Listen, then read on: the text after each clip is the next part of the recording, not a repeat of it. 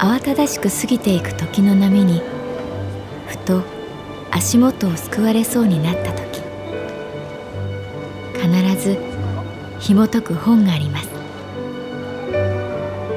その本にはある女性の人生が描かれています。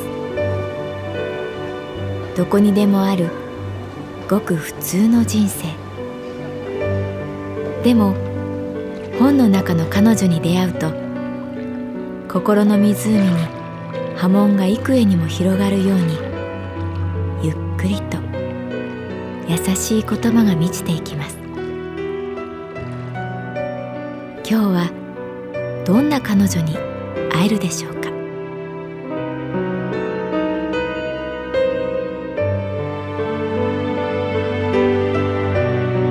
サウンドライブラリー。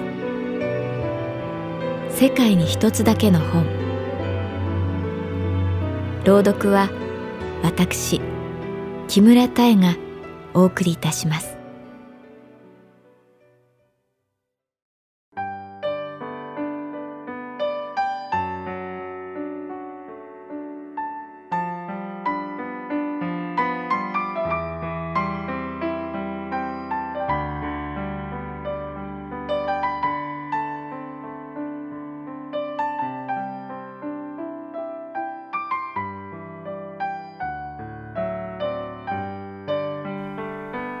私の名前は月原かな子。39歳。旅行会社に勤めている。月原さんあのよかったら今度お芝居行きませんか？同僚の美香ちゃんに誘われた。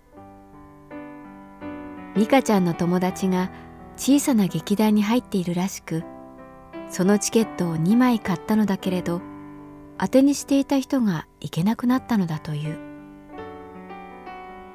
ピンチヒッターはいわば私の悲しいお箱。でも年を重ねるごとにそれを楽しむようにしている。自分では決して開けない扉を開ける機会。そう考えている。いいよ。そう答えると「よかった。一人ではなかなかしんどい舞台なんで」しんどいって？いやなんていうか見てもらえばわかるんですけどぶっちゃけ意味わかんないというか。その手のお芝居は何度か見たことがある。見終わった後感想を求められてはあ。としか言えない自分がバカに思えた。いやというよりバカだと思われているんじゃないかと冷や汗が流れた。あのちょっとびっくりしちゃうかもしれないけどいいですか？いいいよ。ここで引っ込むわけにはいかない。じゃあ4,000円です。お金を渡しチケットをもらう。舞台のタイトルが印字されている。さまよう砂漠に雨は追いつけるだろうか。雨より前に不安が追いついた。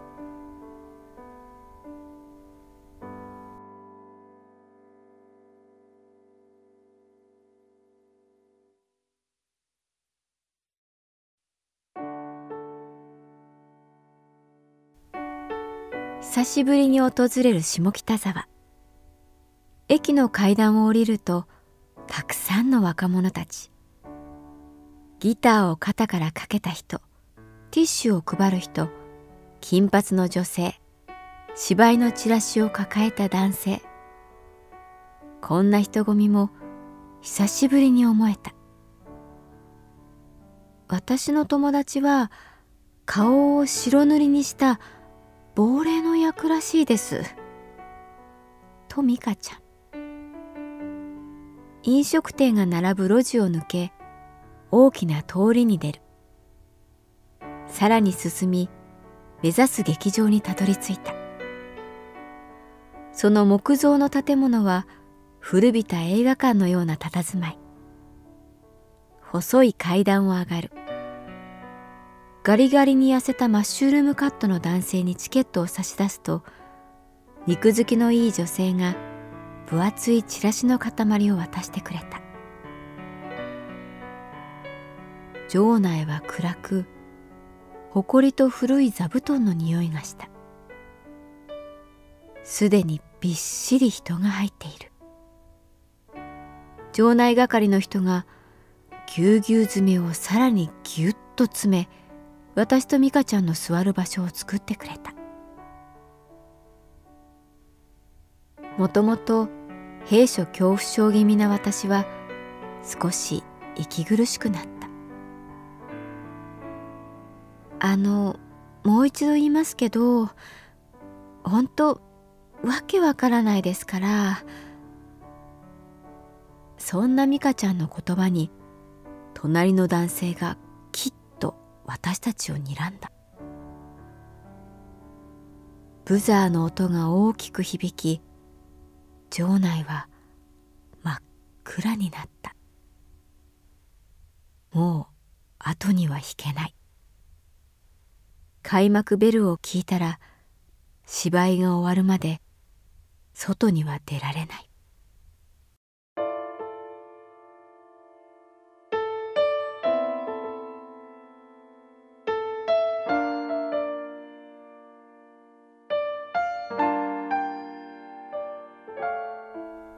芝居が進むにつれ何か居心地が悪かった。というのも顔を白塗りにした女性以外全く誰も出てこない。これ一人芝居？しかも彼女は一言も言葉を発しない。前知識を持ちたくなくて何も情報を得ていなかった。白塗りは苦しそうだった。確かにさまよっていた。何かを探しているのかどこかへ行こうとしているのか。パリで再会した由美子ちゃんのパントマイムを思い出す。隣を見ると美香ちゃんは寝ていた。顔がガクガク揺れている。ああやばい。このままこれが続いたら私具合が悪くなるかも。そう思い始めると胸がドキドキして息苦しくなってくる。深呼吸する。ああもう限界。そう思った時シーンとした場内に美しいピアノの調べが流れ白塗りの彼女が大きな声でこう言った「死ぬのが怖くなくなったらあなたは人生の勝者です」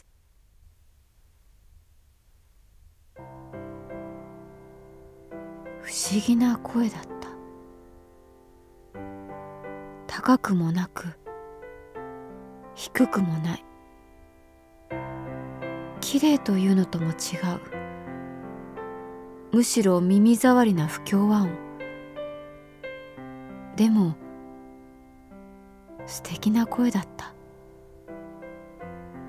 私はジーンとしてしまった。その声に感動してしまった。その後の展開はもっと意味不明で物語はなく結局彼女以外誰も出てこなかった。美香ちゃんは拍手の音で起きた。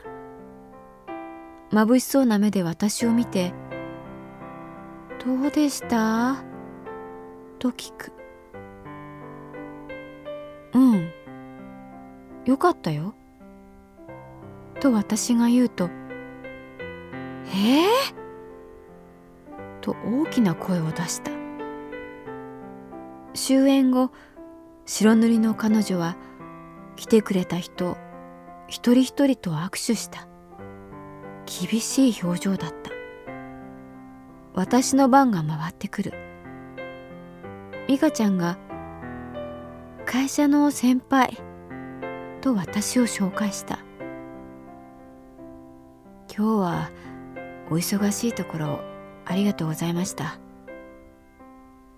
普通のかすれた声だった。それが役者というものなのだろうか。ただ握手の向こうから伝わってくるのは心地いい温かさだった。いい声でした。と私が言うと「えー、そうですか？そんな風に言ってもらうなんて嬉しいです」と笑顔になった。さまよう砂漠に恵みの雨が追いついた。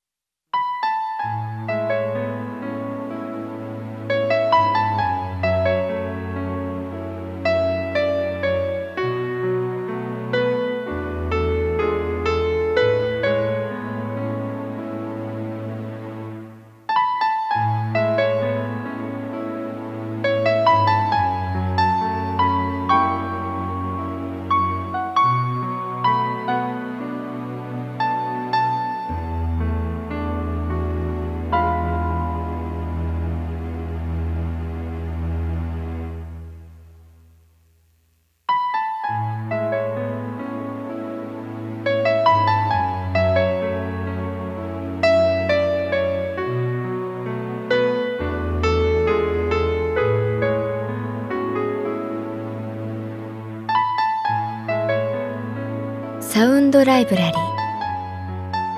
世界に一つだけの本。作。北坂雅人。演出。高橋智彦。朗読は私木村多江でお送りいたしました。